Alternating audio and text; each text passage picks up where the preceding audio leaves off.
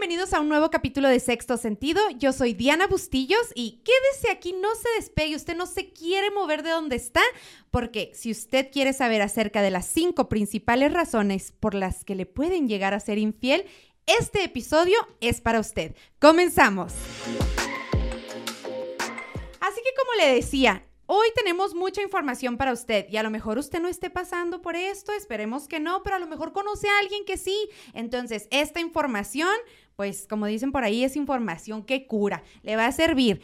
Y no podía yo tener mejor invitada a usted posiblemente la, reconoce porque ella estuvo aquí en sexto sentido y déjeme le recuerdo, ella fue nuestra primera invitada al programa hace ya más de dos años. Así que, híjole, se me pone la piel chinita porque pues cómo hemos crecido, lo que hemos aprendido en este tiempo. Es un placer para mí darle nuevamente la bienvenida a la doctora Lisa Jiménez. Hola hermosa, yo un gusto estar aquí y haber sido esa primera persona que estuvo con usted. Desde ya, desde aquel entonces yo ya sabía que sexto sentido venía para quedarse y para impactar y transformar vidas. Es un gusto y un honor estar con usted, hermosa. Muchas gracias, doctora. Y mire, déjeme le platico para los nuevos que se han este, empezado a unir a sexto sentido últimamente. La doctora ya tiene más de 15 años de experiencia en el ramo. Ella tiene diplomado en temas matrimoniales y familiares, certificación en mentoría para crecimiento personal. Ella se dedica a impartir seminarios, talleres, conferencias, pero también da asesorías personalizadas.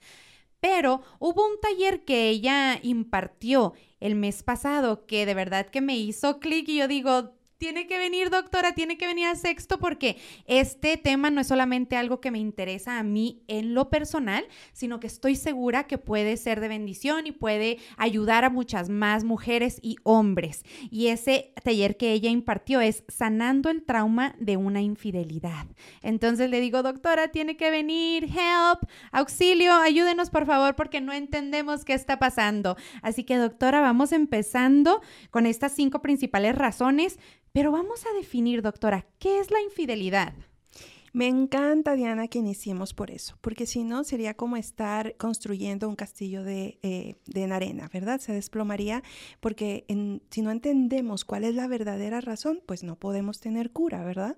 Entonces, ¿qué es una infidelidad? Mire, la infidelidad como tal es todo aquello que le robe tiempo, atención, cariño, detalles que le debieran pertenecer y ser exclusivos de su cónyuge, de su pareja sentimental. ¿De acuerdo? Entonces, desde esta perspectiva, todo aquello, por pequeño que sea, corazones, incluso aquel mensajito que le manda su amigo, su amiga de secundaria, solo para ver cómo está usted después de tantos años, es una infidelidad cuando usted siente esa emoción cuando usted siente esa sensación de, éxtasis por dentro y que su pareja no lo sabe.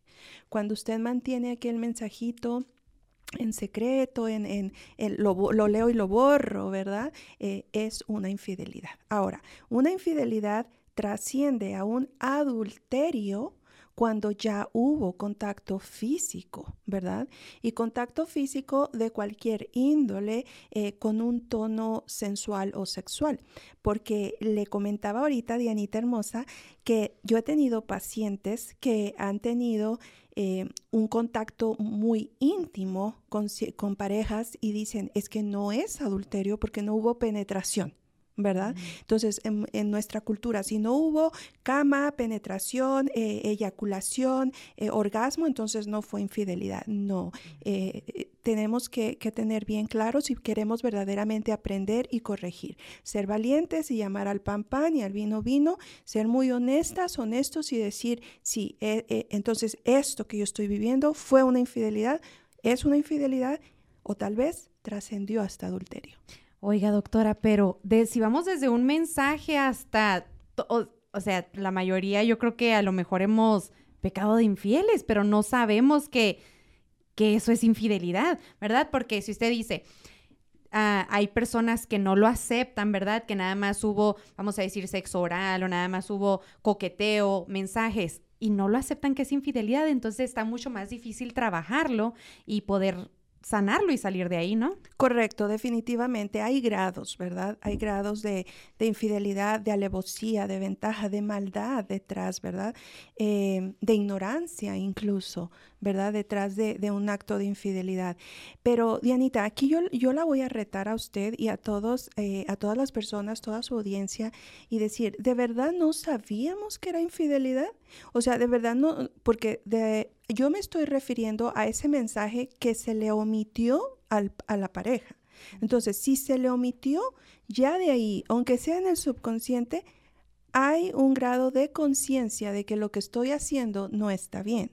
Entonces, por eso es que le digo que tenemos que ser muy valientes, ¿de acuerdo? Y verdaderamente, eh, ahora sí que abrirnos el corazón, abrir nuestra mente y realmente querer aprender y sanar pero para eso hay que aceptarlo, ¿verdad? Correcto, correcto. El primer paso es la aceptación y decir sí, sí he caído en eso, sí, sí, sí he sido víctima de eso, ¿verdad? Porque encuentro también muchas parejas que vienen a terapia donde la persona, la víctima, eh, viene, voy a, solo para simplificar, voy a usar el caso como que el infiel es un hombre, ¿ok? Pero igual esto puede pasar en, en ambos lados, quiero aclarar, pero solo para, para simplificar. Viene eh, el matrimonio, la pareja, y ella viene hasta sintiéndose culpable. Porque es que es que le hizo un teatro porque le encontró mensajes y después el victimario la hace sentir que, o sea, pero es que eso no fue infidelidad. ¿Sí? O sea, pero es que es que está exagerando y la persona se la cree, ¿verdad? Y vive en ese sentido de culpa y desde ahí mientras no se acepte, sí, sí fui victimizada y sí, sí soy un victimario, entonces ahí hay pocas esperanzas de solución. Pero una vez que somos valientes y decimos, sí, me desgarra el alma, me da vergüenza, me siento la peor, el peor, ahí hay esperanza, porque entonces cuando entendemos el cáncer podemos aceptar la quimioterapia. Pero si estamos encancerados, si estamos aferrados que lo que tenemos es una gripe, entonces nos van a enterrar con aquel problema. ¿Verdad? Wow. Entonces entramos a las cinco principales razones por las que te pueden llegar a ser infiel. Y la número uno, doctora, como lo numeramos, es presión social. Sí, definitivamente. La presión social es una de las razones por las que un ser humano, mujer y hombre, puede llegar a ser infiel. Empiezo con los varones. ¿Qué es presión social? Esa es aquella necesidad de agradar al círculo de amistades al círculo social que para mí es importante. En el caso de los varones, a los varones les gusta, de hecho yo me atrevería a decir que es una necesidad ser reafirmados por otros alfas. El hombre por naturaleza es un alfa. ¿verdad? Eh, entonces es, líder, es, cazador, es, es, seductor, ¿verdad? Y le gusta ser reafirmado por otros de otros alfas. Entonces, ¿qué quiere decir esto? Imagine usted que usted está en una fiesta y ahí están todos los hombres, ¿verdad? Y pasa por ahí la mesera, la presión social se vería como esto, ándale, o sea, aviéntate, tú te está viendo a ti. Te está mirando, mira, se va a rajar, se va a rajar, te vas a rajar, no seas collón, cosas así. Mandilón. mandilón, correcto. Eso es lo que sería presión social en un, en un varón. Y hay muchos varones que son, eh, que pueden estar así, ¿verdad? Bien, bien fortachones y bien lo que usted quiera, pero son personas súper inseguras dentro de sí mismas que van necesitando esa reafirmación y que llegan al punto de olvidar su compromiso con su cónyuge, su compromiso de lealtad, de, de honestidad, para su y sucumben a la presión social. ¿De acuerdo? En una mujer se vería igual, está en un grupo de amigas y, ay, no seas payasa, no tiene nada de malo, eh, contéstale, contéstale, ¿verdad? Em, vive la vida. Vive la vida, la vida solo se vive una vez, no seas aburrida y cosas así. Eso, así se ve la presión social, ¿ok? Pero es una de las principales razones. Pero la, vamos a decir, como el, el meollo, la raíz del por qué caen estas personas es porque tienen una baja autoestima, donde necesitan reafirmación y tienen miedo de perder. Si yo digo no, si digo no, o sea, el respeto a mi esposo, a mi esposa, a mi cónyuge es tanto que prefiero perder mil amigos que perder el amor de mi vida. Entonces, no tienen esa fuerza de decir no porque tienen una baja autoestima. Wow. El segundo punto, doctora, es necesidad de ser reafirmado emocionalmente. Y yo creo que yo le comentaba anteriormente que esto es algo que a mí me pasó. Yo creo que eso, eso fue la razón por la que a mí me fueron infiel en ese entonces, porque a lo mejor él necesitaba atención de otras personas o yo no le estaba dando atención suficiente o no sé qué, pero él necesitaba ser reafirmado y yo no sabía que era un punto tan importante. Es una necesidad primaria, Dianita. Es una necesidad primaria, solamente que como no se ve, ¿verdad? Como no nos gruñen las tripas, entonces no la vemos como una necesidad. Pero así como tenemos necesidad de alimento nutricional, o sea, de comer, de beber agua, así de importante, de elemental, es estar alimentados emocionalmente. Entonces, cuando a una persona le falta el alimento emocional, esa persona está carente, esa persona está débil, esa persona le falta nutrición y por instinto, fíjese bien, y ahí vamos a pasar ahorita al otro, ¿verdad? Pero por instinto van a buscar esto que los llene, ¿verdad? Y aquí sé que en algunos de sus episodios han tocado eh, los lenguajes del amor, ¿verdad? Aquí en, entraría esto, o sea, como pareja debemos conocer nuestro lenguaje del amor y el de nuestro cónyuge para poder decir, esto es lo que necesito. Palabras de afirmación que me digas, hermosa, hermoso, gracias, eres impresionante, eh, cada vez estás mejor, eh, o sea, cosas que... Y no es que la otra, la pareja no lo piense, ¿verdad? Porque yo sí lo pensaba y lo amaba, pero no lo decía, no lo expresaba y él necesitaba, me imagino, eso. Exacto, entonces imagínese, cuando, eh, y eso es lo cruel, lo cruel de la ignorancia, y, cuando digo ignorancia no estoy hablando de ignorancia académica, ¿verdad? Sino de conocer de estas cosas. Eh, usted, eh, me voy a atrever porque usted está siendo vulnerable, muchas gracias. Eh, están bendecidas de tener a, una conductora tan honesta y tan, tan vulnerable. Em, Diana dice, yo lo sentía, o sea, yo, yo, yo sentía todo eso por mi pareja, pero no lo expresaba. Imagínese qué cruel. O sea, terminó una relación donde había los elementos, muy probablemente, donde había la materia prima para, para que eso fuera bueno, para que de aquello resultara algo bueno. Pero fue el silencio, la omisión.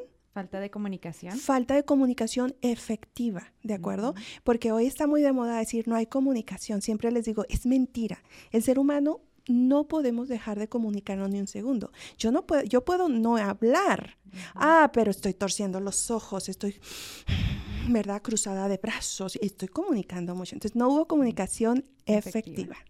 Me gusta. Y pasamos al número tres, que es la falta de disciplina emocional y sexual.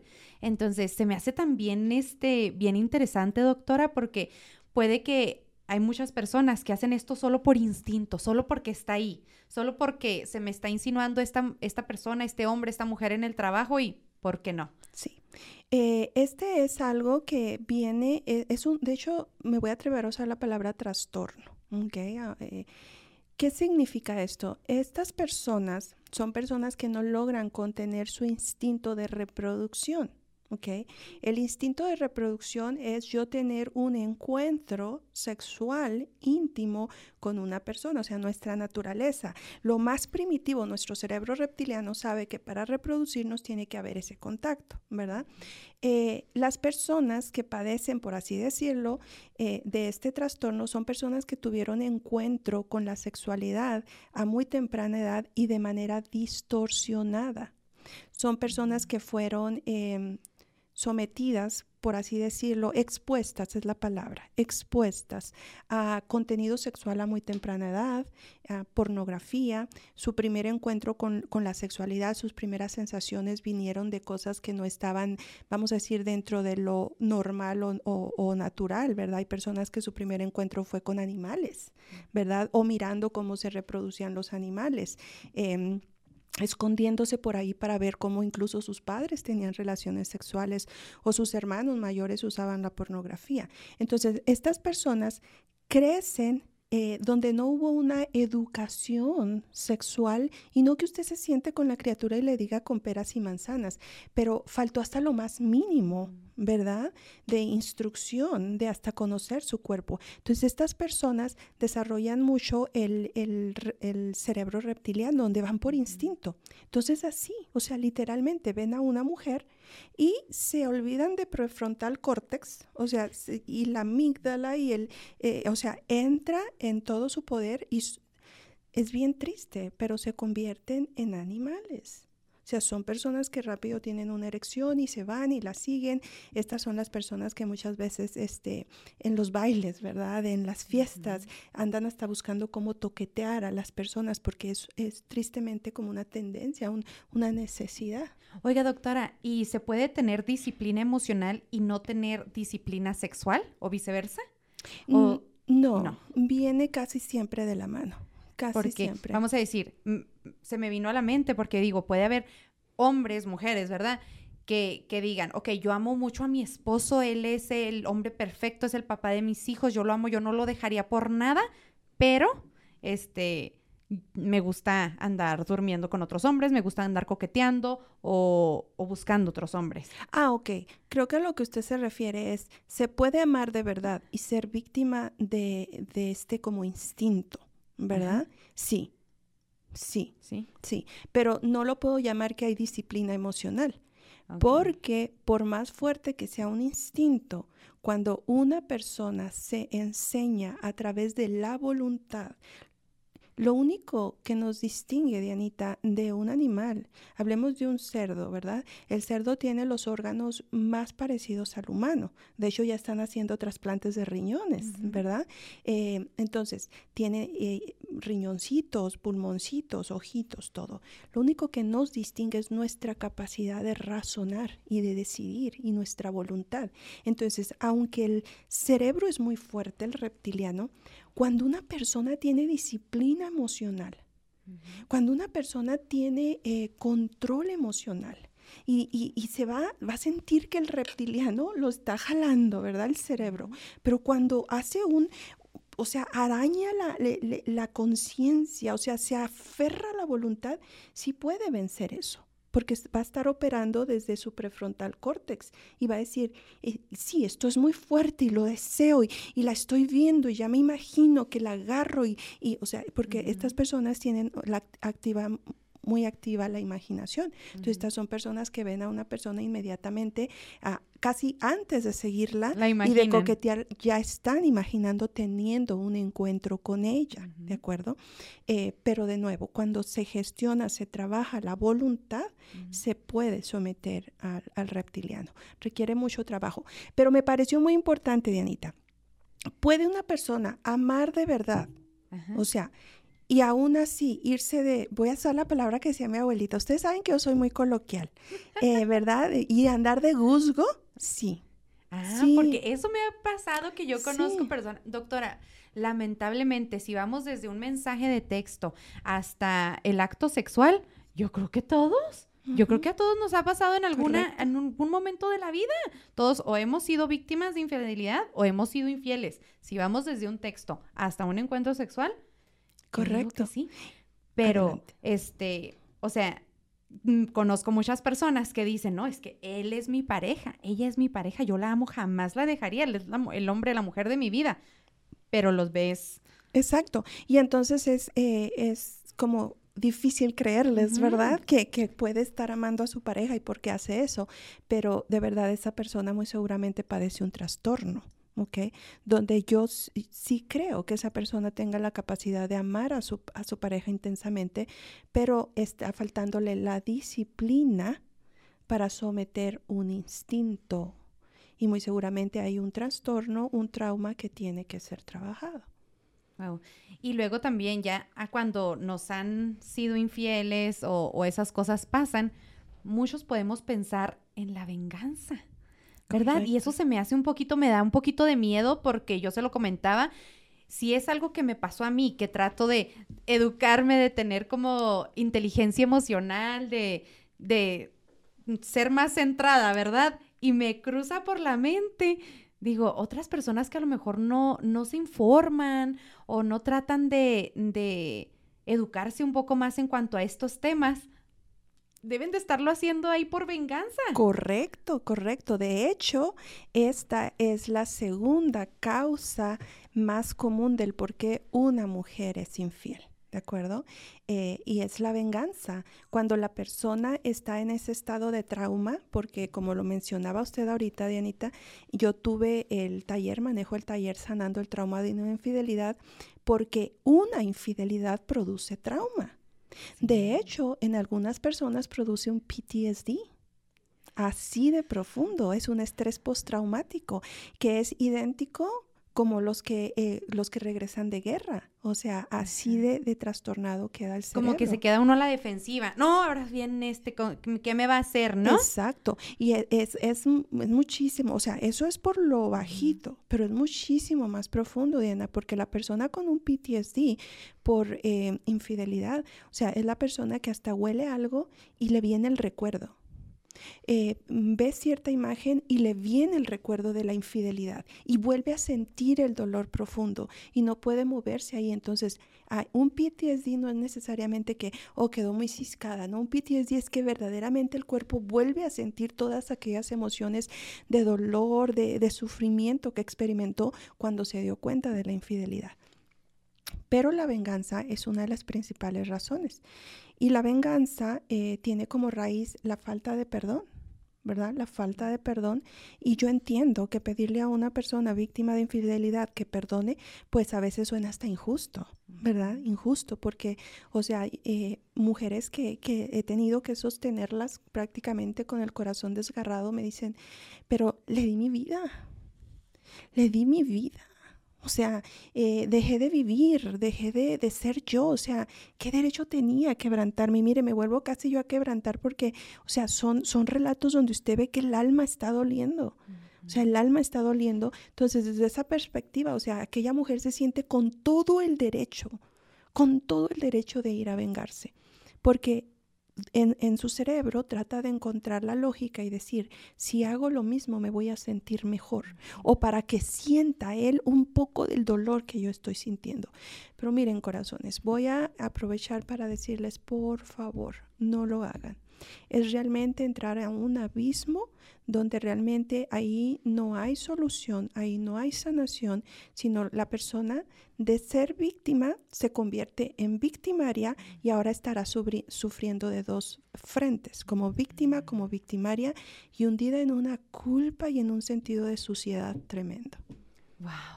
Y fíjese, con Es que luego me pone, me pone a volar la mente porque digo, no hay dolor, doctora, o al menos no hay dolor que yo he sentido más duro que la pérdida de un ser querido, ¿verdad?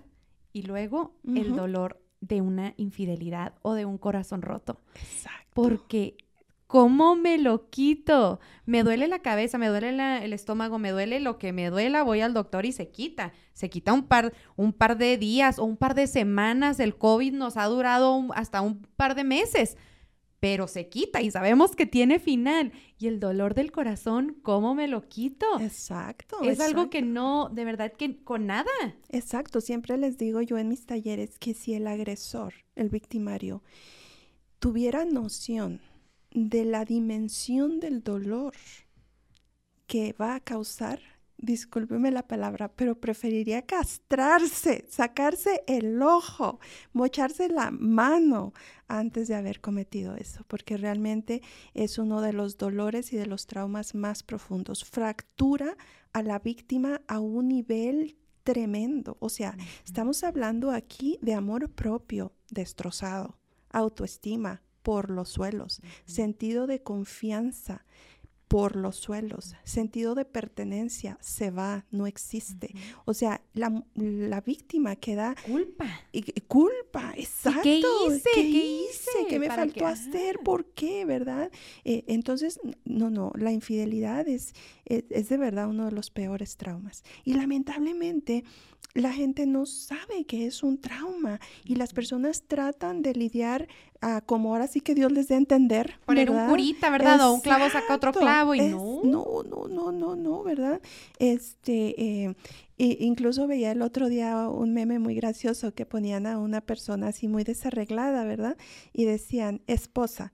Y luego una mujer así súper sexy, ¿verdad? Y lo decían, eh, una mujer cinco días después de haber sido engañada, ¿verdad? O sea, rápido entramos en, estado de sobrevivencia y queremos poner curitas y entrarle duro al ejercicio y, y, o sea, lastimamos mucho nuestros cuerpos que con dietas, que incluso em, cosas tan, tan invasivas de nuestros cuerpos, ¿verdad?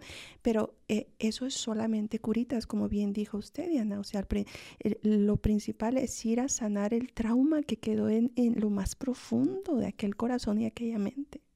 Y me acuerdo, yo perdí como 10 libras en una semana. Y no porque no comiera.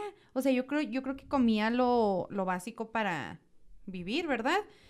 Pero me, puse así en un, como un flaquita en, en, una semana. Y es que sabe usted por qué, Dianita Bella, porque es que el cuerpo cuando está sufriendo por una infidelidad entra en modo guerra, o sea, en modo, o sea, en un dolor emocional tan fuerte que nos deshidratamos, o sea, el cuerpo, y no solamente hay personas que dicen, pero ¿por qué si no he llorado? Pero el cuerpo está deshidratado. Pero es que usted no está viendo que están cambiando, eh, están pasando cambios fisiológicos tremendo dentro de usted. Porque es dolor físico también. Entonces yo creo que esa contracción de todo. Exacto, los jugos gástricos están disparados, por lo tanto están usando más líquidos.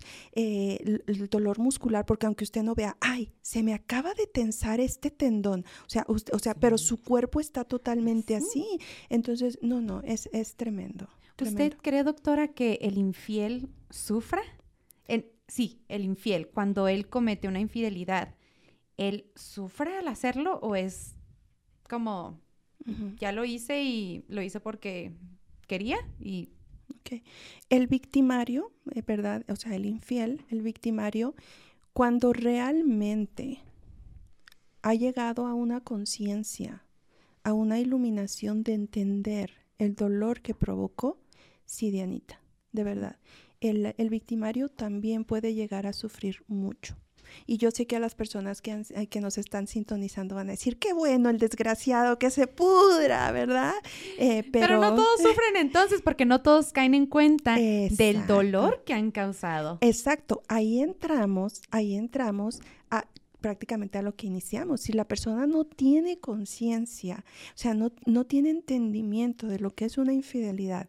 Ahora, también aquí entra algo, algo muy, ah, muy profundo. Se tiene, ¿qué se entiende por lealtad? ¿Qué se entiende por amor? ¿Qué se entiende por compromiso? Si la persona realmente tiene unas, unas interpretaciones muy amplias de esto, entonces la persona no va a sufrir porque va a decir, ay, pero, o sea, no te falta nada, Nada más me fui una vez. Porque para mí, vamos a decir, si yo fuera un hombre y dijera, bueno, yo, yo amo a mi esposa, yo proveo, yo pago la casa, los niños están cuidados, ella no trabaja, eso es amor. Entonces yo puedo ir a hacer lo que yo quiera, echarme una canita al aire. Como... Correcto, correcto. Pero o sea, estamos hablando del infiel que, o sea, ahora sí que le cayó el 20, ¿verdad? Y que verdaderamente logra sentir en su interior el dolor, el arrepentimiento. Sí, sí, sí puede llegar a sufrir. Wow. Y qué bueno, ¿eh? Qué, qué bueno, y qué bueno. no, pero déjeme decirle qué bueno, ¿por qué? ¿Ok? Déjeme decirle por qué. El ser humano solo opera por dos grandes fuerzas, obtener placer o evitar dolor. Y cuando una persona sufre, le duele. Por eso es que una persona que ha sido víctima de infidelidad le cuesta tanto volver a confiar, porque está tratando de evitar el dolor. Pero también esta misma lógica, esta misma ciencia aplica al victimario. Cuando el victimario logra sentir el dolor, el arrepentimiento, lo va a evitar. Sí, ¿Usted cree que sí, o sea, no vuelva a ser capaz de hacerlo si en verdad cae en cuenta del dolor que ha causado en una persona? ¿Usted piensa que un infiel se, se reivindica y no vuelve a hacerlo? Sí lo creo. ¿Sí? Sí lo creo, sí lo creo. Y, y de verdad que sí lo creo, lo he, lo he mirado. Ahora, nos falta, fíjese usted bien, esa persona si ha pasado eh, por un profundo arrepentimiento y lo hizo por presión social, por vacío emocional, por instinto, por venganza y, y entiende por qué lo hizo, Sí, lo creo, lo sostengo. Esa persona sí puede cambiar. Sí puede ser que haya sido primera y última. ¿verdad? Sin embargo, el si punto estamos... número 5, que es el más difícil. Exacto. Que es si tienen traumas. Correcto. Traumas maternos o paternos. Correcto. Esta es la razón más difícil de sanar, por así decirlo, eh, en una persona. Eh, ¿Qué pasa? Si un varón tiene trauma infantil con la figura materna, irá por la vida tratando de tener resolución en esa parte de su infancia. Les voy a poner un ejemplo. Eh, el niño era niño, adolescente y la mamá murió. Es una forma profunda de abandono. Hay veces que trabajamos esto en terapia y me dicen, es que mi mamá no me abandonó, ella murió, ¿verdad? Sí, pero usted ya lo está entendiendo ahora con su cerebro eh, cu- cuarentón, cincuentón, ¿verdad? Pero una criatura de cinco años solo se sintió abandonado, ¿verdad? Em, solo sintió que mamá pues ya no está. Igual cuando hubo negligencia, abuso por parte de la figura materna, ¿verdad? Entonces, ¿qué pasa? El cerebro del varón va buscando ese, como esa pieza, es como si el cerebro fuera como un rompecabezas y faltara una pieza Y fundamental. Y no hayan cómo llenarlo, ¿verdad? Exacto. Porque la maternidad, o sea, los progenitores es, e- es el cimiento de un ser humano. Si los padres supiéramos el impacto, el impacto trascendental que tenemos en nuestros hijos, ¡ay, caramba, ¿verdad? Tendríamos una paternidad y una maternidad más, más consciente. Pero bueno, entonces es como que van en una eterna búsqueda de encontrar esa pieza que falta. Aquí es el infiel que diríamos el infiel empedernido, ¿ok? Que lo mismo le dan bajitas, altitas, Como dice la canción. O sea, que agarra de a- todo. Altas, flaquitas y gordas y las chiquititas, solteras y rubias y... No, Ándele. Agarran. exacto, agarran de todo. Pero fíjese bien, en el subconsciente, esa persona, en, aunque haya sido hoy una china, mañana una lacia, una rubia, una morena, en su subconsciente percibió algo que en el subconsciente le reflejaba a la mamá. Aunque todas sean diferentes. Aunque todas sean diferentes, porque puede ser que una tenga el tono de piel que tenía la mamá, que el cerebro recuerda que tenía timbre la de mamá, voz. pero otra puede ser el timbre de voz y otra puede ser cómo de repente mueve una mano Wow. o cómo de repente lo mira con ternura o cómo de repente le habló fuerte y hasta eso le recordó a, a la mamá y por eso se sintió más atraído. Entonces esto es bien profundo, ¿ok? Y es una de las razones que yo diría es la más difícil de sanar. Wow. ¿Y usted cree que igual, aún en ese punto, en ese, el punto número 5, doctora, esas personas, hombres y mujeres, aún pueden reivindicarse de una infidelidad? O sea, o tendrían como que aceptar que es un trauma, ir a terapia, tratar ese trauma y entonces poder tratar la infidelidad. Sí, de las cinco causas que hemos mencionado, ninguna se va a solucionar solo así porque, o este, ya, ¿verdad? Ya lo quiero solucionar. Eh, tiene que haber un punto de concientización, ¿verdad? Pero en este punto en particular sí tiene que haber intervención psicológica o algún tipo de acompañamiento. Tengo personas que han sido acompañados por sus líder- líderes religiosos, ¿verdad? Ya sea pastores, sacerdotes, eh, y han logrado trascender este problema, pero, o sea, tienen un acompañamiento donde se les lleva una concientización del trauma, de sus vacíos, del por qué van buscando eh, llenar ese vacío. Oiga, doctora, y terminamos los cinco puntos, pero me hace pensar en, ¿se puede perdonar? Una vez que ya pasó des- la tormenta, que ya, este, a mí me puso el cuerno mi esposo, o a usted su esposa, qué sé yo, este, ¿se puede perdonar? ¿Se puede volver a, rehacer la relación y poner otra vez todas esas piezas y armar otra vez ese rompecabezas y volver a intentarlo? Me preguntan mucho, ¿debo perdonar una infidelidad? Y mi respuesta es contundente, sí, Sí. debe perdonar. O sea, debe perdonar. Ahora, Uy. es muy, pero espéreme, chiquita. No, no, no, espérenme, corazones, pero es muy diferente. Creo que, usted- y de nuevo, estamos confundidas. No es lo mismo perdonar que volver a la relación. Ah, ok. ah, ¿verdad? Entonces, desde esa perspectiva yo les digo, deben de perdonar, porque el perdón es sanador para ustedes, es un, es un tesoro que se lo deben ustedes. El dolor, el infiel ya les robó energía, les robó eh, vida, les robó minutos que ya no van a regresar, les robó un sentido de pertenencia, de autoestima, o sea, no permitan que siga robándoles más a través del rencor. O sea, el perdón es un regalo propio. Entonces, desde, exacto, desde ese punto debe de perdonar. Es una obligación con usted misma perdonar. ¿ok? Ahora, debemos trabajar para una reconciliación ¿Se puede gestionar, salvar, restaurar una relación después de una infidelidad? Sí lo creo, si existen las pautas, si existe el mapa, por así decirlo, que nos va a guiar. ¿A qué me refiero?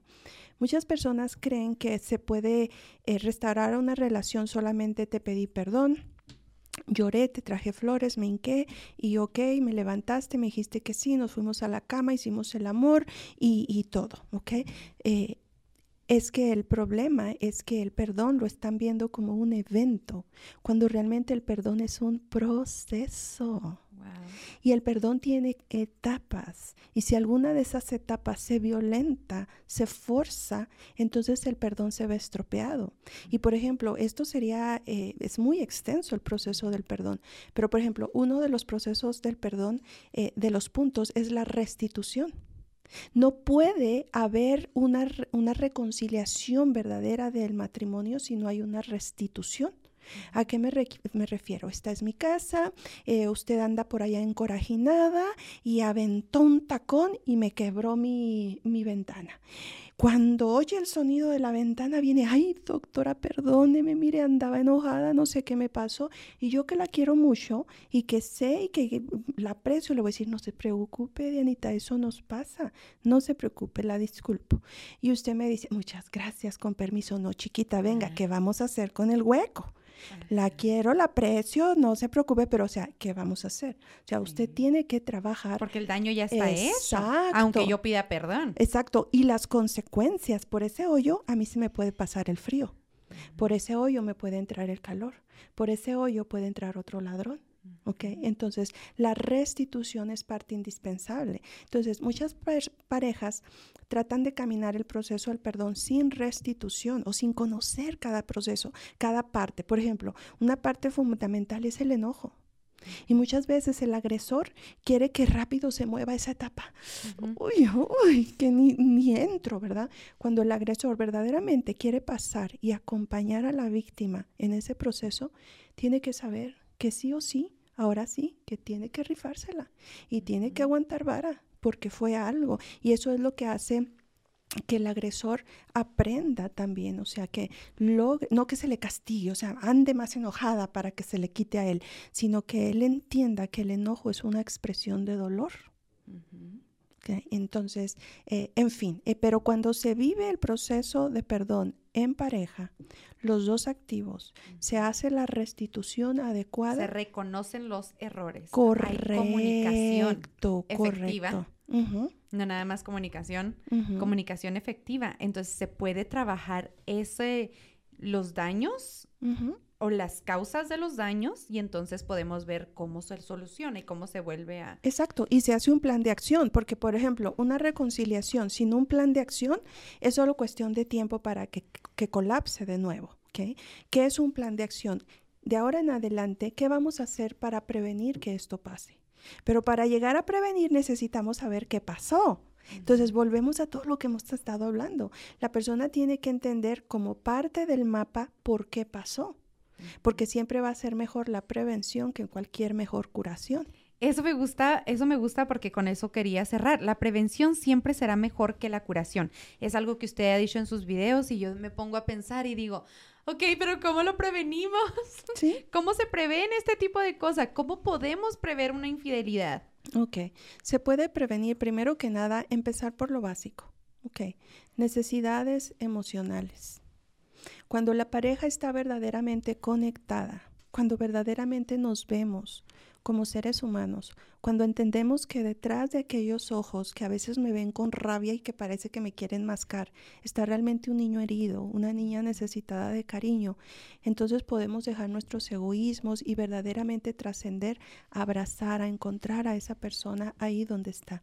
Cuando esa persona, así sea la más fiera del mundo, se siente amada, se siente aceptada, está completa está completa, aunque haya retos económicos, aunque haya retos financieros, ¿verdad? E incluso de enfermedad. Pero no hay forma de prevención más fuerte que estar bien compaginados emocionalmente. ¿Y cómo se hace esto? Amándonos profundamente, sabiendo que no es que yo esté buscando perfección en ti, sino que amo tu imperfección y juntos caminamos hacia la perfección. Y es también una, una cuestión de decisión, ¿no, doctora? De, decidir yo, este hombre es imperfecto, pero es perfecto para mí, porque lo que eh, yo ya lo conozco, yo ya sé de qué pata cojea. Él es, él es para mí, ¿no? Y, y como es una decisión también, ¿no? A este hombre yo lo voy a amar y nos vamos a, a, a seguir compaginando Exacto, exacto. Es que eso es hermosa. O sea, el amor es una decisión. Solamente que hoy, ¿verdad? El consumismo, el materialismo, el individualismo nos está llevando a un amor mercurial, les digo yo siempre. ¿Cómo un amor mercurial, doctora? Sí, recuerdan esos termómetros, ¿verdad? De, de pared. El mercurio está caliente, sube, está frío, baja. Así es ya nuestro amor. Me trata bien, siento bonito. Ay, lo amo, chiquito, hermoso de mi vida. Olvidó nuestro aniversario. Oh, para abajo el mercurio desgraciado. Este no era, no era. me equivoqué. me lo dijo mi mamá. ¿Verdad? Exacto, exacto. Entonces, no, el amor no puede ser mercurial. Si el amor lo estamos dirigiendo por una emoción, uy, cuidado. Porque las emociones cambian. Ahorita alguien me saca el dedo y mis emociones cambiaron. Ahorita alguien me trae un café y mis emociones cambiaron. El amor no puede estar basado en una emoción. Tiene que ser basado en una decisión. Y es yo te amo sabiendo que te puedes equivocar, pero que también juntos nos podemos levantar. Me encanta, doctora. Híjole, cuánta información y de cada punto tiene otras ramas, ¿verdad? Es, es muchísimo, muchísima, mucha información y tanto que aprender, pero yo le quiero agradecer, doctora, por ser parte de Sexto Sentido nuevamente, después de casi tres años. De verdad que qué bendición tenerla aquí nuevamente y seguir aprendiendo de usted, porque aunque la sigo en las redes sociales, como ustedes deben de hacerlo, díganos por favor dónde seguirla en las redes sociales y uno aprende y uno dice, ay, se pone a pensar, pero el hecho de que venga aquí, compartir no solamente mis experiencias, ¿verdad? Pero para muchas mujeres, muchos hombres que nos ven, que nos escuchan y que ellos también aprendan a identificar qué es lo que está pasando para que lo puedan este, aliviar eso antes de que después se vuelva en algo más grande. Definitivamente. Y nuestra audiencia, su audiencia de varones, escuchen, no tienen que lidiar con esto solo. Nuestros varones eh, latinos ven la terapia, ¿verdad? Ven el buscar ayuda como un sinónimo de debilidad. No, por favor. La terapia es para valientes, para inteligentes, para verdaderas personas que quieren trascender su miseria. ¿Verdad? Entonces quitémonos ese estigma de que la psicología, la terapia es para débiles, enfermos, locos. no, para locos. No, no, no. Porque ese es un tabú también en la comunidad hispana. Si yo la riego, bueno, ya, se le va a pasar luego. Y es como un parche, un curita, y no. Hay que aprender, aprender a pedir ayuda. Y es de más valientes el aprender a decir, ¿sabes qué? Aquí la regué, me dejé ir, pero esto no es lo que yo quiero para mi vida, esto es lo que yo no quiero para mi matrimonio, para mi familia. Correcto, correcto. Entonces, decisión. Decía usted, el amor es una decisión, correcto, correcto. Y cuando usted entiende eso y ya no permite ser regida por instintos, por vacíos, por necesidades, por eh, exigencias sociales, entonces, y usted descubre que el amar es una decisión, entonces usted ha tenido el antídoto para curación y el método de prevención más efectivo del mundo. Doctora, díganos por favor dónde la podemos seguir en las redes sociales, porque yo le digo que no pude atender ese taller que se me pasó porque andaba ocupada, pero el próximo sin duda me inscribo. ¿Dónde la podemos encontrar?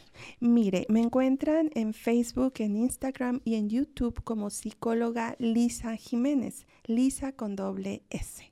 Así que vaya, ella tiene muchísimos videos que yo veo ahí en, ahí en YouTube y también síganla en sus redes sociales. Ella hace en vivos, ¿verdad? Donde también habla de, de, temas interesantes. Entonces, aquí estamos para aprender y es mejor, mi abuelita decía, el saber no ocupa lugar, ¿verdad? Aunque usted diga, a mí no me ha pasado, yo ni conozco a nadie, el saber no ocupa lugar, usted infórmese, sirve que sigue muy bien y, que sigue manteniendo ese balance y, y, todo le anda saliendo bien. Exacto, y yo siempre les digo a las mujeres, ¿verdad? Mi comunidad es una, les digo mis mujeres de fe, ¿verdad?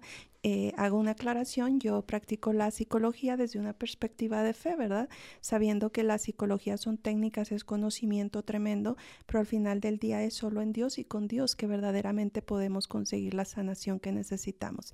Y les digo a mis mujeres de fe que seamos embajadoras Seamos, ah, ayudémonos unas a otras. ¿No le ha pasado? Gloria a Dios, qué bueno, qué bueno, pero edúquese, prepárese para que sea una acompañante efectiva de aquella persona que esté pasando por un dolor así.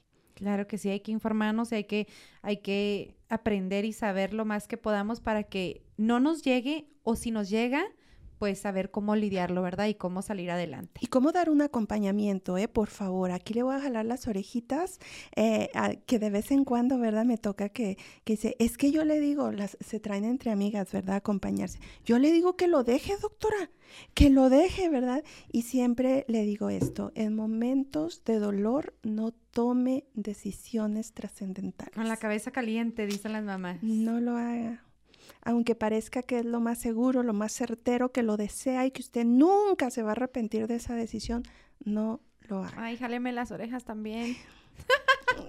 no, no, tiene toda la razón, tiene toda la razón. Hay que buscar ayuda antes de tomar decisiones que van a afectar toda su vida. Exacto, exacto. Entonces, pues muchísimas gracias, doctora. de verdad que vamos a estar aquí platicando por mucho más tiempo.